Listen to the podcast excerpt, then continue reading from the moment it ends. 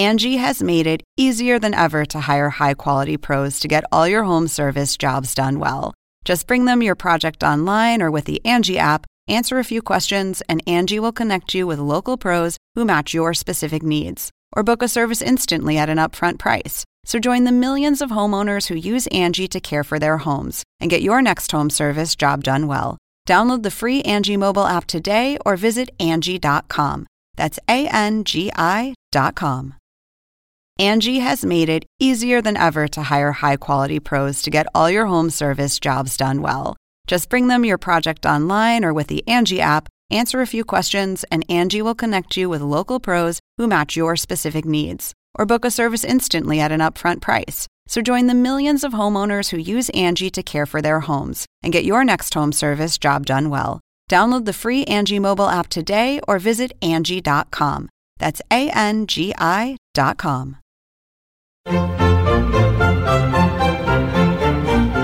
Según el diccionario de la Real Academia Española, La cultura pop se define como el conjunto de las manifestaciones en que se expresa la vida tradicional de un pueblo. nosotros la definimos como Música, cine, televisión, famosos teatro, moda. y arte. ¿Y tú?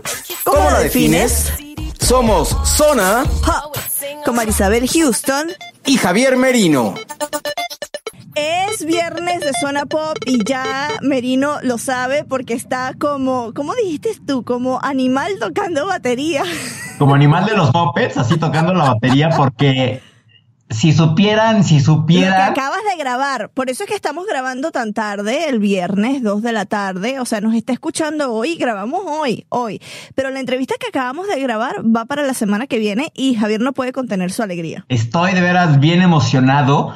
Es una sorpresa que les tendremos la próxima semana, entonces este, ya les diremos, ya les contaremos y ya podrán ver mis fotos en, el, en nuestra cuenta de Twitter, arroba CNN, no, arroba Zona Pop CNN. O sea, vean qué emocionado estoy que estoy así de, este, de las fotos que para que vean mi cara de emoción de la persona que acabamos de, de entrevistar. Bueno, esto es un inicio abrupto a lo que es Zona Pop, el episodio 19 de Zona Pop, pero es que no podía dejar de comentar la sonrisa que tiene ahorita Javier en su cara, porque por esa invitada, nada más a- vamos a decir que es una mujer, vamos a ponerle un adelanto chiquitico de dos segundos. azúcar. Yo soy Dios. Javier Merino desde la Ciudad de México. Mi cuenta de Twitter es arroba Javito Merino. Y yo soy Marisabel Houston desde la ciudad de Atlanta. Mi cuenta de Twitter es arroba HoustonCNN como la ciudad sin la O. Y la de la, el podcast, como ya lo dijo Javier al inicio, es arroba Zona Pop CNN. Si se perdieron alguno de nuestros episodios, los invitamos a que den clic en nuestra página web cnnespañol.com diagonal zona pop para que vean también todas las notas de los invitados que hemos tenido en nuestro podcast. Oye, mucho contenido que esta semana subimos. Mucho contenido. Eh, y no solo relacionado al podcast, también estamos haciendo cosas de entretenimiento que estamos tagueando como Zona Pop, que escribe Omerino, o los videos que yo produzco y los estamos metiendo allí para que la gente pues vea mayor movimiento, no una vez a la semana, sino que vea que estamos trabajando casi que todos los días en material nuevo para nuestra audiencia de Zona Pop. Si nos está escuchando a través de la nota que está hoy publicada en cnnespañol.com a través ya sea de la de la Mariaca o la de los babasónicos o la de la exhibición de fotografía, sepa que estamos también en aplicaciones de iOS, es decir, si usted tiene un iPhone, búsquese Apple Podcast o si está en la computadora, búsquese el iTunes y allí en la lupita va a buscar Zona Pop CNN. Le va a dar suscribirse y les pedimos que nos deje unas estrellitas, sus comentarios, porque esa es la mejor manera que audiencia como tú nos puede encontrar y nos puede empezar a escuchar y unirse a esta Hola Zona Popera. En Android nos pueden escuchar en TuneIn, en Podcast Republic, en Podcast Addict y en Pocket Cast. ¡Ándale, lo dije bien! ¡Bravo! Hola, soy Fernando del Rincón y el highlight de la semana llega gracias al patrocinio de Conclusiones, Fuentes Confiables y Conclu Highlight. ¿Cuál es tu highlight de la semana, Houston? Ah, descubrí un playlist muy popero. En Spotify. ¿Cuál es? ¿Qué canciones tiene? Pero es que el único defecto es que hasta ahora no le he encontrado ninguna canción de los Backstreet Boys, hasta los momentos. Se llama Dirty Pop eh, y tiene como una boca con la lengua afuera. Eh, no es estilo la boca de los Rolling Stones, no es tanto así, pero es una boca muy popera. La hizo, según veo, es Ishe Reyes, que es la creadora de ese, de ese playlist. Y dije, ¿quién es esta Ishe Reyes? Y descubrí que es de Sony Music. Entonces, Ishe, un gusto musical que tienes es, o mejor dicho, a ver, Ishe, el gusto musical que tienes está muy bueno, pero te falta música de la boy band más vendida de todo el planeta, con más de 130 millones de discos. When I say I want it that way. ¡Menudo! Los Backstreet Boys. Ah, hablando de menudo, Xavier Servia, ¿cuándo platicamos contigo? Oye, sí, súbete a mi moto. Te tengo que, que contar que el año pasado que Xavier vino a la Ciudad de México a entrevistar a Melina, a, a Melinda Gates, la esposa de Bill Gates. En la noche nos fuimos a cenar, Xavier y yo, ¿no? Y de repente empezamos a platicar y a platicar y a platicar hasta que me dice, Tocayo, me acabas de entrevistar y sacar cosas de mi vida que hace mucho que no platicaba. Oh. Y yo, volteemos a la cámara y volvemos después del corte. Y dijo, "¿Cómo?". Que Xavier, ya queremos contigo para ver Sí. de dónde sale que por qué de alguien que cantaba Súbete a mi moto terminó hablando de finanzas. La esa historia, historia, que tiene esa historia yo me la sé, pero quiero que la Sí. audiencia la escuche porque es muy buena. Es muy es buena. muy divertida y cómo, cómo pensando que alguien que cantaba Súbete a mi moto, o sea, ¿cómo te ibas a imaginar? ¿Cuándo te ibas a imaginar que iba a terminar hablando de finanzas, no? Sí. No, y además que yo quiero que nos diga aquí 3, 2, 1, vámonos. que es el, el sello de LCNN Dinero, ¿no? a ver, ¿cuál es? Tú tienes dos highlights. El primero de la semana es la persona que acabas de entrevistar, ¿no? Cuéntame un poquito sobre cómo te sientes, pues eh, es que tienes mucha emoción albergada en tu pecho mexicano, ¿ah? La verdad, estoy en éxtasis total. Tengo los ojos blancos como de huevo cocido. Eh, es alguien que cambió el ritmo de la música Ajá. en Estados Unidos y el mundo. eh, quien literal se volvió la reina de la música disco. Ya con eso, no vamos a decir nada y, más. Y si usted es fanático de Zona Pop, nosotros tuvimos su canción, una de sus canciones, una de las más famosas, si no la más famosa, en un episodio especial. Nada más les voy a decir eso. Nada más les voy a decir eso. Increíble, la verdad. Este, una, una persona muy agradable, muy sencilla, que uno podría pensar que esta persona, por el nivel que tiene y por lo que fue y por lo que es, podría ya no dar entrevistas. Y Claro. no. Nos dio una entrevista de casi 15 minutos por teléfono. Eso es un Eh, lujo. Increíble, la verdad, increíble. Muchísimas gracias. No, les vamos a decir quién es. y el segundo highlight es algo que descubriste tú con el iPhone que yo me moría de la risa, ¿no? No saben qué divertido está. Literal, pusimos a Siri a cantar en inglés porque resultó que es fanática de Queen. Escuchen esto. Siri, I see a little silhouette of a man.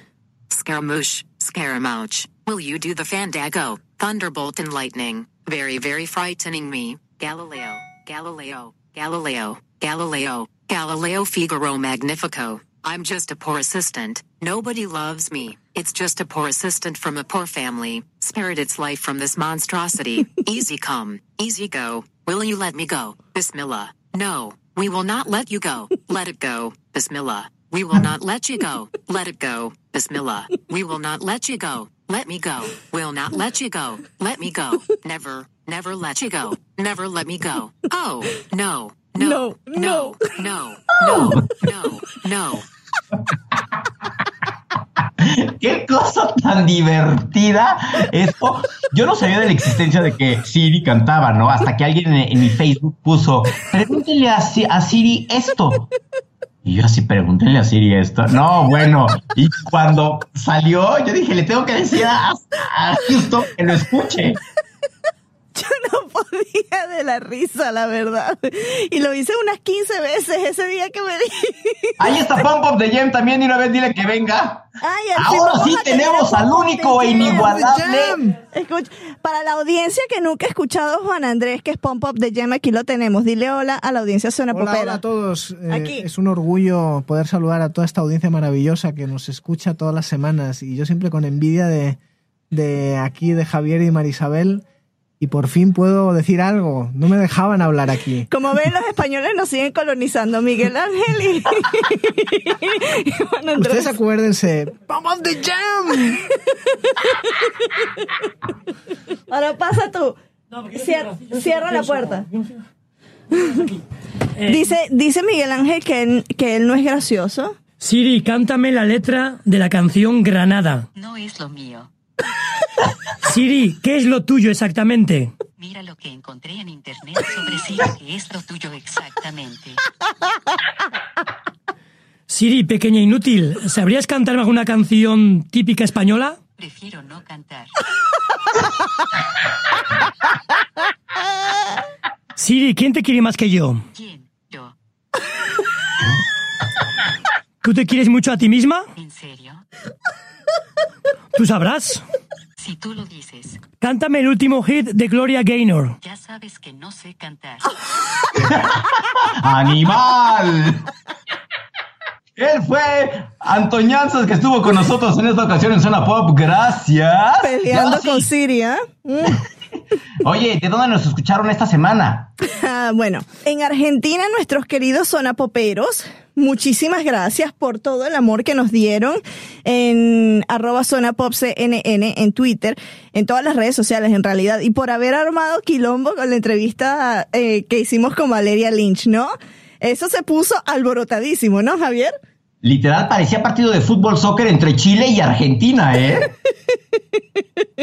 Y tenemos nueva audiencia en un país co- poco común, Macedonia. Macedonia, Macedonia. ¿Dónde está Macedonia? Pues busca tu mapa mundi, pero una persona en ese país nos escucha y el mensaje para esa persona es Dravo Dobre Dogde, que si lo pronuncié bien es hola, bienvenido.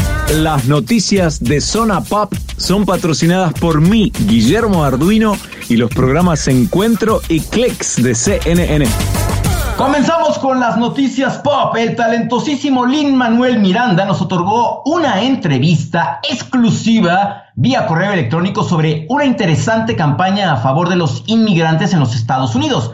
Resulta ser que Lin Manuel junto a la plataforma Pritzeo tendrán un magno evento para la recaudación de fondos a beneficio de la coalición Immigrants We Get the Job Done el próximo 16 de agosto en Estados Unidos. Esta campaña recauda fondos para la coalición del mismo nombre, compuesta por 12 organizaciones de defensa y apoyo a los inmigrantes, amparadas bajo la Federación Hispana, una entidad sin fines de lucro que alberga a decenas de organizaciones comunitarias hispanas en los Estados Unidos. Visita cnnespañol.com diagonal zona pop para conocer detalles de la campaña, leer la entrevista que nos concedió Lin Manuel y saber cómo puedes participar. Y la estrella del pop Justin Bieber atropelló a un fotógrafo con su camioneta cuando salía de un evento en Beverly Hills, en Los Ángeles. La noche del miércoles confirmó la policía local. El fotógrafo, que pues se trata de un hombre de 57 años, fue trasladado a un hospital de la zona con heridas menores. La policía informó que Bieber se quedó en el lugar durante la investigación y estuvo también hablando con el paparazzo y asegurándose de que se encontrara bien. Lee más detalles de esta noticia en cnnespañol.com. Un estreno que tiene a muchos dando de qué hablar es el video de la nueva canción de Selena Gómez, Fetish. Mientras los fanáticos de Selena hacen fiesta por esta nueva producción, la prensa estadounidense se ha centrado en elementos poco comunes que aparecen en el video, como un jabón que se come la propia Selena en el video. ¿Ya lo viste? ¿Te gustó? ¿No te gustó? Déjanos saber en nuestra cuenta de Twitter con la etiqueta hashtag fetiche pop. Merino, y uno de los que ha estado como yo cuando me encuentro con gente famosa es Maluma, quien en su Instagram esta semana publicó varias fotografías con distintos famosos, entre ellos Messi y Neymar. Pero esas no me impresionan a mí tanto, sino una que publicó junto a un cantante, actor, bailarín, con el que yo también me querría fotografiar y de hecho lo intenté cuando fui a Los Ángeles, que estuve cerca de, de su casa en un tour. Se trata de JT, es decir, Justin Timberlake. Maluma posteó la imagen con la frase puedo morir tranquilo porque ya se le hizo el sueño realidad de conocer a Justin. ¿Qué tal? Pues mira la pantalla, Marisabel. Ay, sí, ya yo sé que me vas a mostrar. Mándasela a Maluma, dile, yo también tengo mi foto con Justin. Yo tengo mi foto con Justin Timberlake tomada en Los Ángeles en una entrega de los Grammys. Creo que tú todavía ni nacías, Maluma, así que te gané. Y otra noticia de otro famoso que generó también mucha polémica y que llegó a ser la más leída de nuestra página cnnespañol.com fue la aparente transformación del ídolo infantil Macaulay Culkin. El pobre angelito apareció sin esa melena metalera que lucía, con esa barba al descuido y ya se ve más decente. Por supuesto, todo el mundo comenta al respecto. Y para cerrar las noticias pop, fanáticos de la Coca-Cola Cero, atención. La marca oriunda de Atlanta, la tenemos aquí enfrente, literal, Javier. Está como a tres cuadras, ¿no? No, a una cuadra, hello. Ah, a una cuadra. Planea deshacerse de este producto, pero ojo que no panda el cúnico la popular presentación de esta bebida, es decir, la Zero o la Cero, como le dicen en Latinoamérica, será reemplazada por la Coca-Cola sin azúcar. Ese será el nuevo hombre. Hombre. Es mentiroso, es mentiroso. Ah, Ese será el nuevo nombre. Así que la, por ejemplo, los diabéticos que necesitan tomar esto para no subir, que no se les sube el azúcar, o la gente que está en, en régimen de dieta, pues que, que eh, en serio, no se asusten, se va a llamar Coca-Cola sin azúcar. ¿Tú qué piensas de ese nombre, Merino? Pues, eh, Está normal, ¿no? Bueno, ¿Eh? es sin azúcar. Sí, Y ya. sí, exacto. Y ya, así merito. Esta semana tenemos entrevistas, pero que no tienen que ver una con la otra. ¿ah? Hoy sí, el programa está muy variado, lo cual está padrísimo porque tocamos el teatro musical, la música y la fotografía. A ver, el teatro musical lo tocamos con nuestra primera invitada, que es venezolana. Otro acento venezolano, qué alegría. Es famosa en su país, mi país, por sus pulcras actuaciones en las tablas, sus papeles en reconocidas novelas y porque también fue modelo. Su nombre puede sonar extraño para el oído extranjero, pero en el de un venezolano es un recordatorio de excelencia. Mariaca Semprún.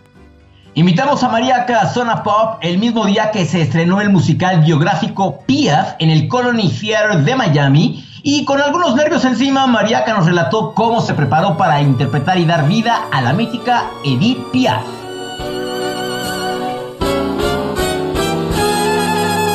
María Carolina Semprún Arrivillaga, mejor conocida como Mariaca Semprún, es una actriz, modelo, cantante y caraqueña. Su carrera como actriz ha pisado los mejores escenarios en su natal Venezuela, mi natal Venezuela también. Ha dado vida a diversos personajes en diferentes telenovelas y como cantante inició a temprana edad de 7 años. Por su amplia experiencia, ahora da vida a la legendaria cantante francesa Edith Piaf en el musical Piaf. Y tras tener una gran audiencia en Caracas, en donde más de 15 mil personas vieron esta historia, ahora hace historia en Miami. Mariaca, gracias por estar en cnnespañol.com y en Zona Pop. Y cuéntanos de esta historia, cómo te fue en Caracas y ahora que la traes acá, a Estados Unidos. Gracias a ustedes, gracias Javier, gracias Marisabel, un placer conversar con ustedes. Pues bueno, Piaf nace de, de, de una ilusión de recrear la vida de una cantante porque yo venía de hacer eh, un monólogo musical sobre la Lupe, la cantante cubana.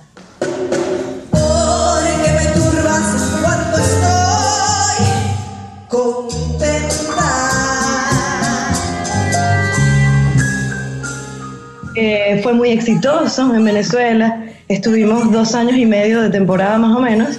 Y el mismo equipo dijo, bueno, ¿por qué no seguimos por esta línea y buscamos otra vida, otra vida muy interesante de otra cantante? Llegamos a Piaf. Yo confieso que, que a mí me daba un poco de susto por el tema del francés, que pienso que no hay forma de cantar Piaf si no es en francés. Pero finalmente ellos insistieron y menos mal que yo acepté porque ha sido una experiencia inolvidable. En- estrenamos en octubre del año pasado, de 2016, y repetimos otra exitosa temporada en, en febrero, marzo de este año.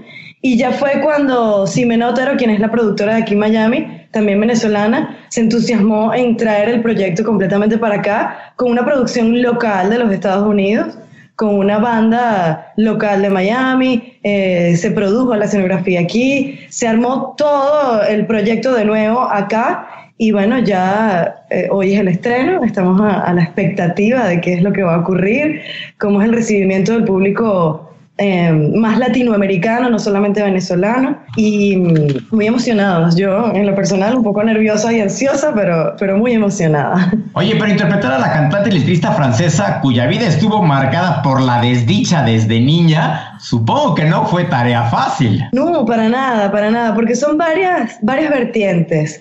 Primero está la parte física, digamos, acomodarme un poco para parecerme a ella. Ella era una persona diminuta, eh, muy pequeñita y que con los años se fue disminuyendo un poco más por las enfermedades, sufrió de reumatismo, de artrosis y eso fue modificando un poco su cuerpo.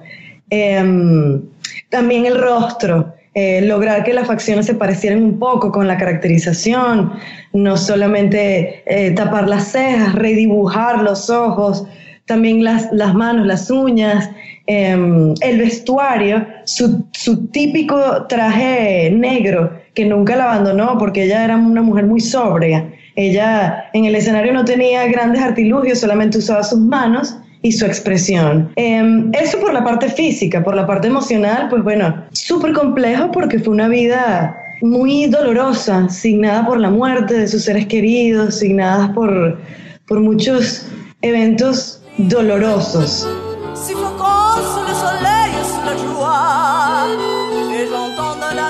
Sin embargo, ella convirtió la música en su asidero, en su forma de salvación. Y yo creo que ahí es- ese es el punto que nos une a, a Mariaca y a Piaf, de alguna forma.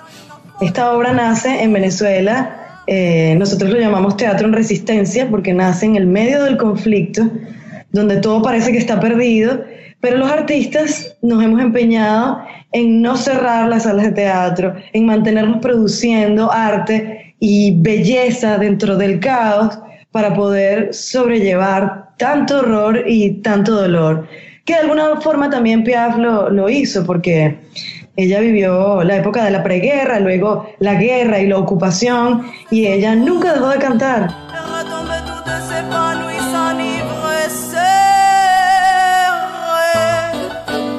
Nunca dejó de, ofrecer su, su alma y su corazón eh, a través de la música para la gente que más lo necesitaba. Entonces ahí es donde yo encuentro el punto en común más importante.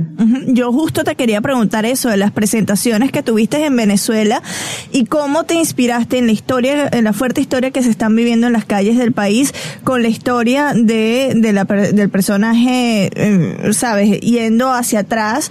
Ya dijiste que tienes un punto de inflexión entre, entre lo que eres tú y el personaje, pero ¿qué otra cosa de las calles de Venezuela te inspiró y cómo fueron esas presentaciones en el país? Bueno, en principio, eh, esto, esto- esta obra se creó con, con un equipo de trabajo que para mí era un dream team porque todos, todos eran los especialistas en cada área.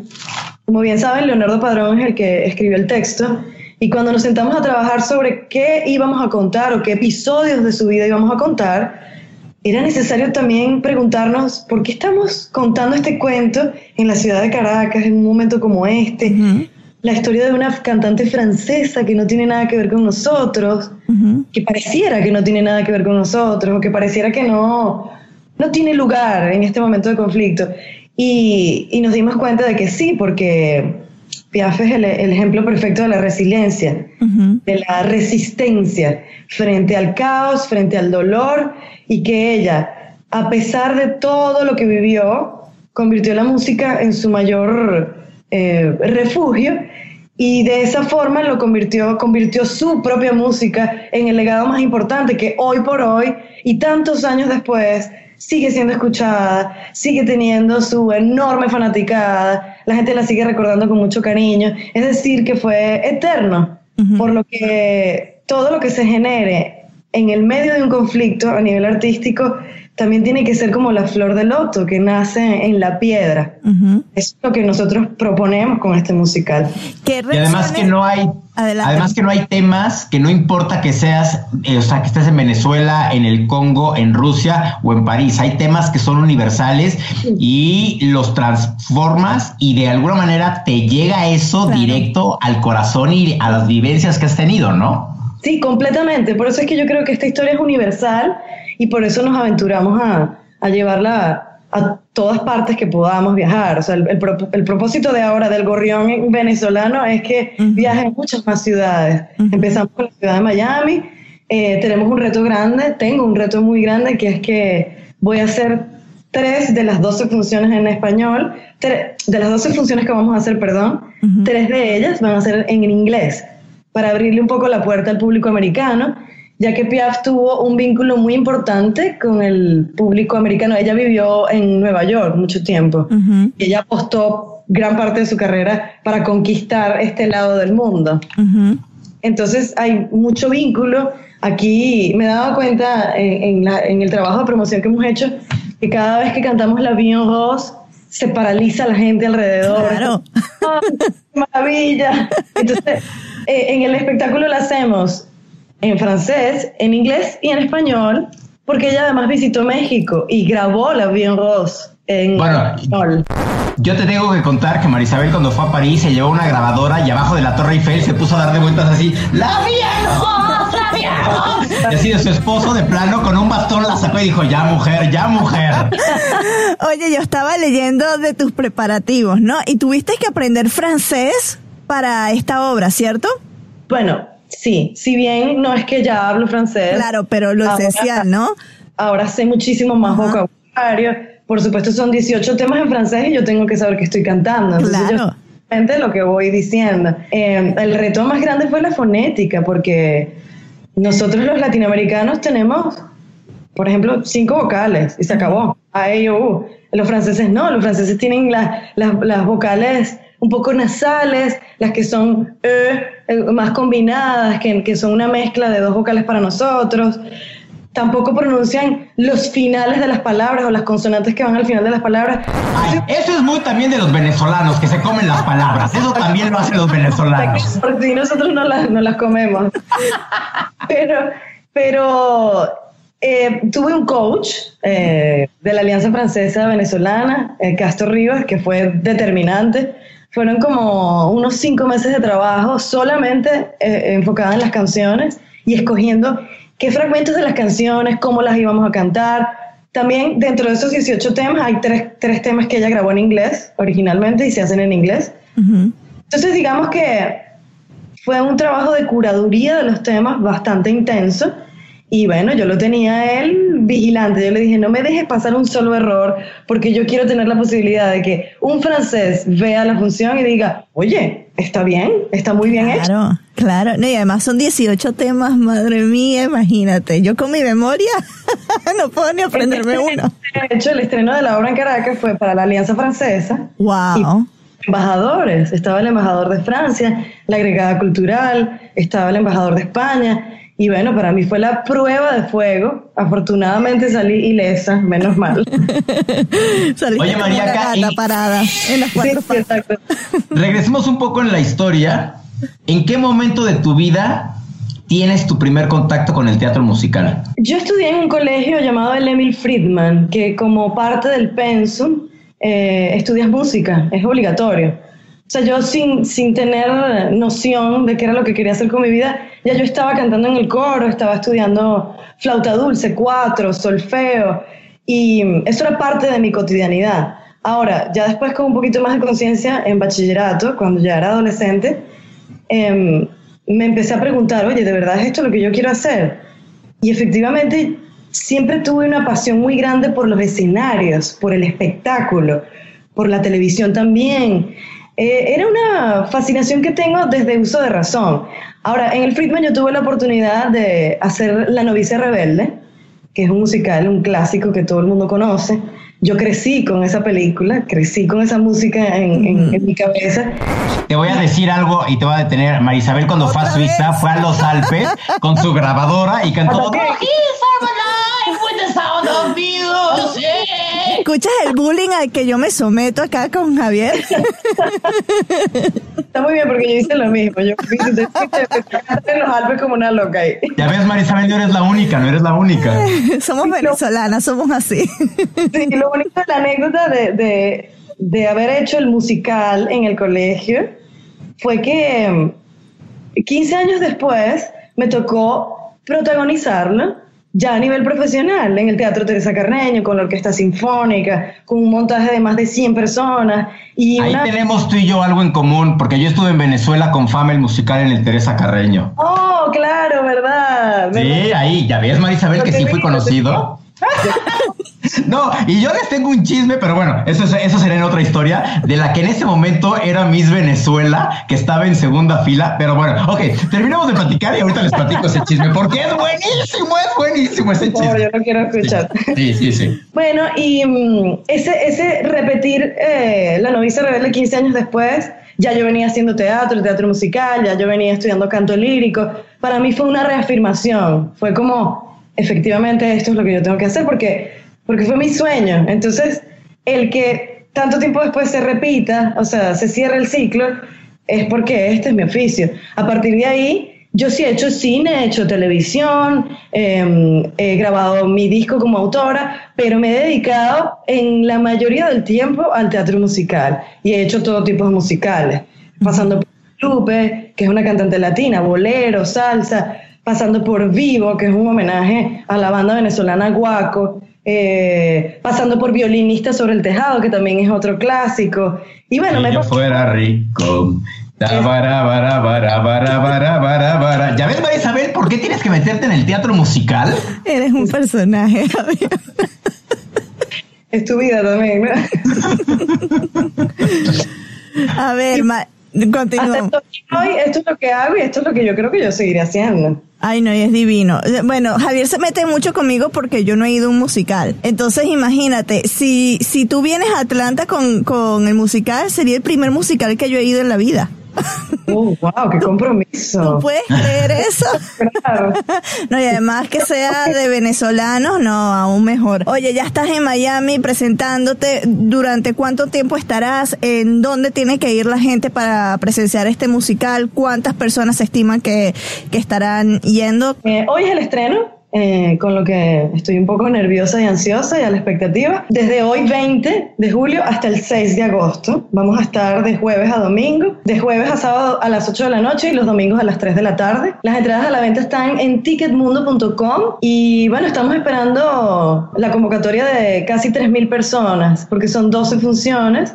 Es un teatro que tiene un aforo de 450 personas más o menos. ¡Wow! ¿Qué Eh, teatro es? ¿Qué teatro es? Es el Colony Theater. Eso está en Lincoln Road. Es un teatro muy hermoso y que acompaña un poco la estética de Piaf porque es un, un teatro de 1938 que, todavía, que todavía está intacto y se mantiene exactamente como se construyó. Wow, entonces va a ser espectacular porque te va a llevar unas décadas atrás y te va a inspirar un poquito que, más. que la energía del propio teatro Claro. Rinda culto a, a- a la energía de Piaf y su época y el momento histórico.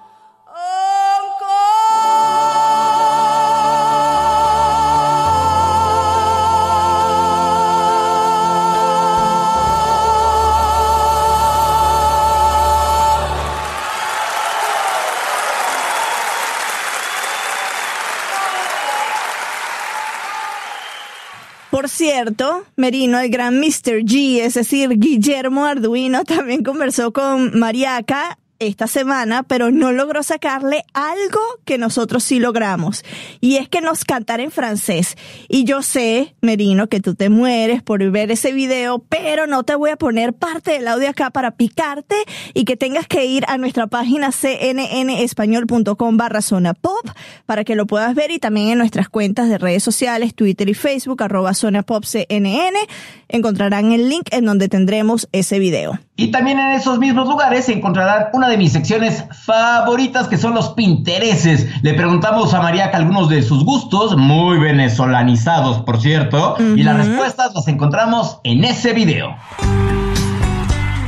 La segunda entrevista, Marisabel, que hicimos esta semana fue al grupo argentino Babasónicos, quien lanza su nueva producción titulada Repuesto de Fe, un álbum en vivo que incluye un recorrido en un CD y en un DVD por sus más reconocidos éxitos, reversionados en un formato único, meticulosamente armado y con los temas exquisitamente seleccionados. Escúchenla.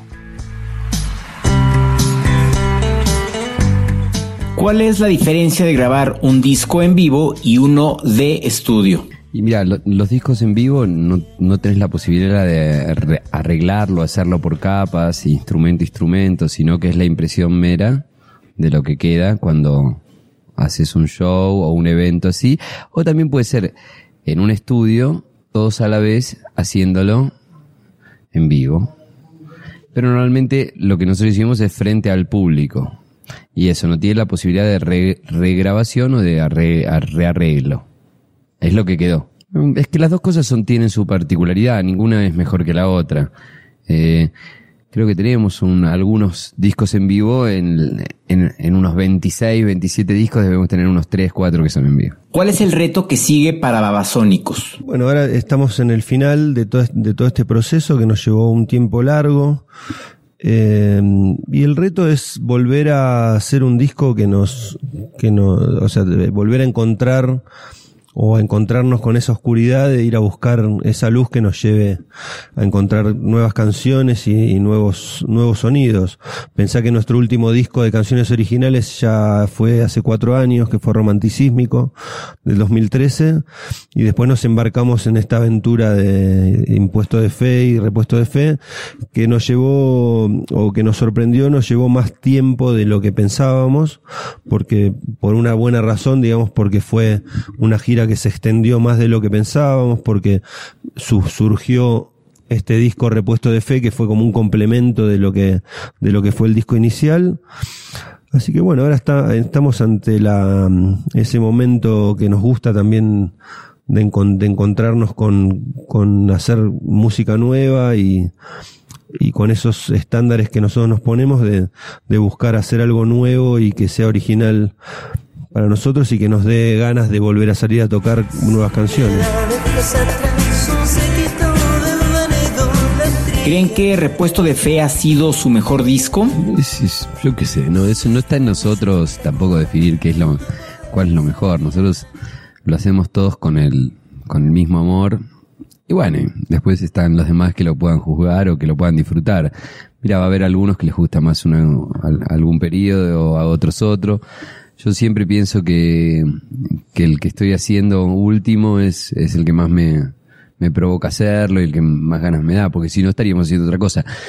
Al ser nuestros propios productores, nosotros no, no dependemos tanto de, de, de, de lo que nos puedan sugerir. Existe sino un gusto en toda la región de por el rock argentino. Incluso su compatriota Valeria Lynch grabará próximamente un disco dedicado al rock argentino. ¿A qué le atribuyen el éxito del rock de su país? Bueno, supongo que es porque de alguna forma el rock argentino fue pionero en, en lo que es cantar rock en español, ¿no? Fue un adelantado. Algunos artistas en Argentina fueron los primeros en, en adaptar o en componer canciones de rock en español, cuando en general en todos lados se cantaba en inglés o se hacía adaptaciones de letras en inglés en español.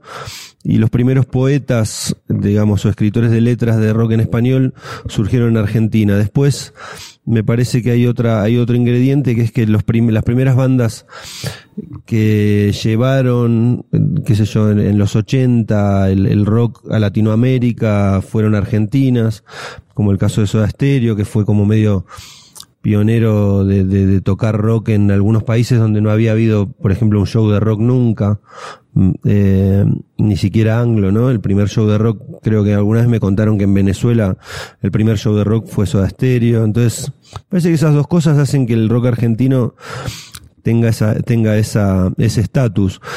Pero bueno, eh, después existió toda una escuela que, que se fue, que había habido artistas de rock en toda la región muy interesantes. Lanzarán el libro Arrogante Rock sobre ustedes. ¿Qué nos pueden comentar? Arrogante Rock es un libro de conversaciones que viene con su ya su segunda edición, su segunda parte realmente, porque el primero compilaba los primeros 13 años y este ahora va por los, los otros 12 y completa los 25. Que es eso, son nuestros puntos de vista, trata de demostrar la hipótesis de cómo somos tan diferentes, pero nos aunamos en un criterio común que es Babasónicos y lo va desarrollando con el tiempo. Creo que va a ser muy interesante.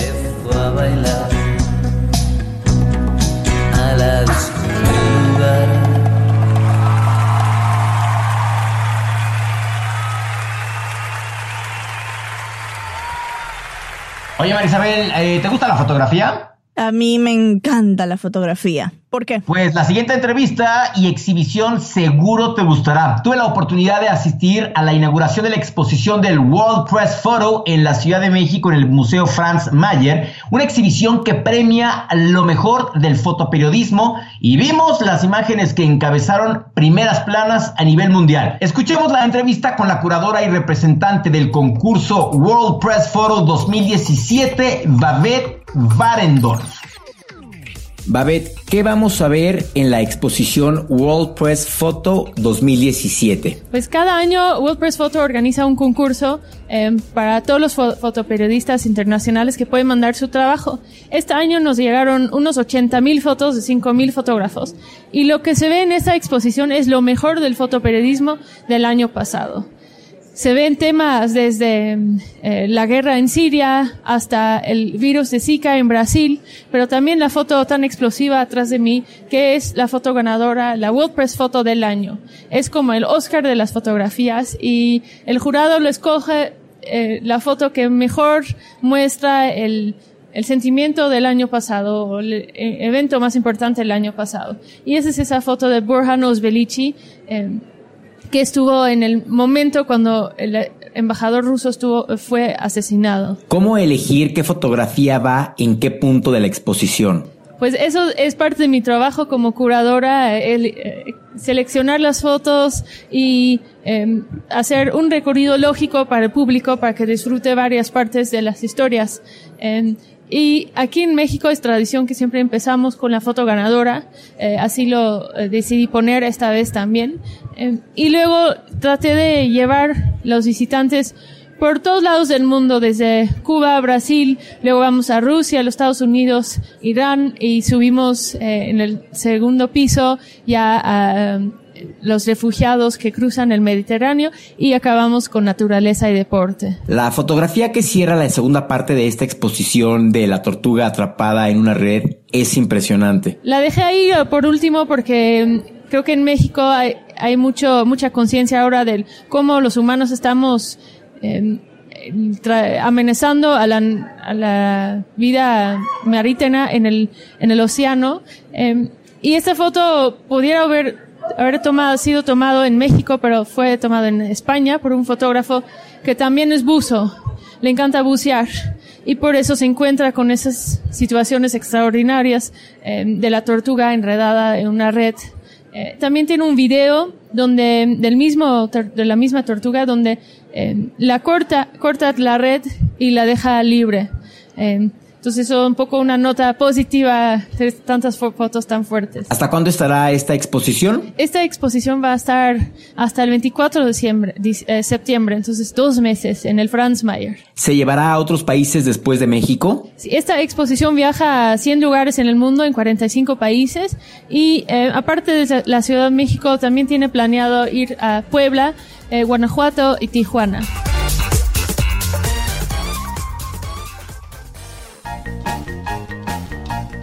Este patrocinio es de un lanzamiento discográfico. Escúchelo detenidamente y comprenda las letras en su sentido poético. En caso de otitis media anacrónica, escuche la estrofa cinco veces. Efectos secundarios, agradable sensación en la parte occipital de su cerebro, excitación de la hipodermis, hormigueo en su espina dorsal y apertura involuntaria de su mandíbula.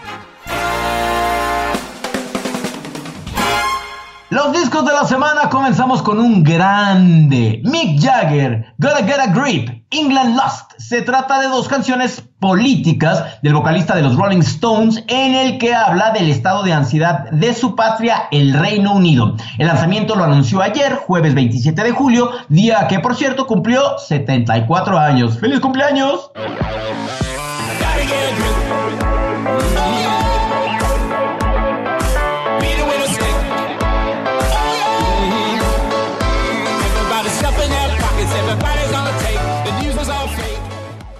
Y la banda de rock alternativo canadiense Arcade Fire presenta su quinto disco titulado Everything Now.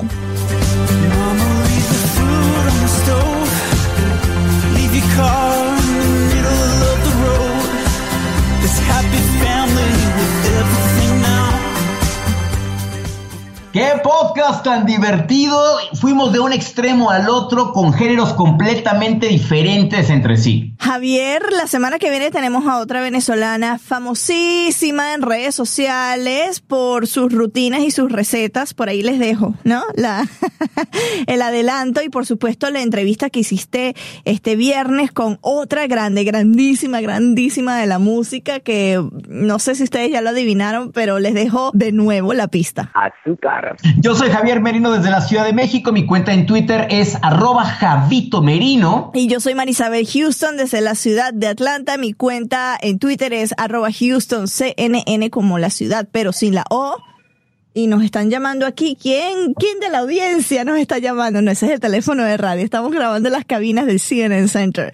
¿Y la cuenta del podcast cuál es, Javier? Arroba Zona Pop CNN y nuestra página web cnnespañol.com diagonal Zona Pop. De nuevo, si nos está escuchando a través de cnnespañol.com barra zona pop, sepa que estamos en Apple Podcasts, en iTunes, estamos en Podcast Republic, Pocket Cast, Podcast Addiction, Addiction, ay Dios mío, Podcast Addict y en Tuning que está en todas las plataformas. Y la cita es el próximo viernes porque desde hace 19 episodios todos los viernes son de Zona Pop y saludos a mi prima que me escucha desde Chicago. Te quiero, Juan Mis, te quiero, te quiero. Yo también te quiero, Juan Mis. No sé quién eres, pero te mando un abrazo.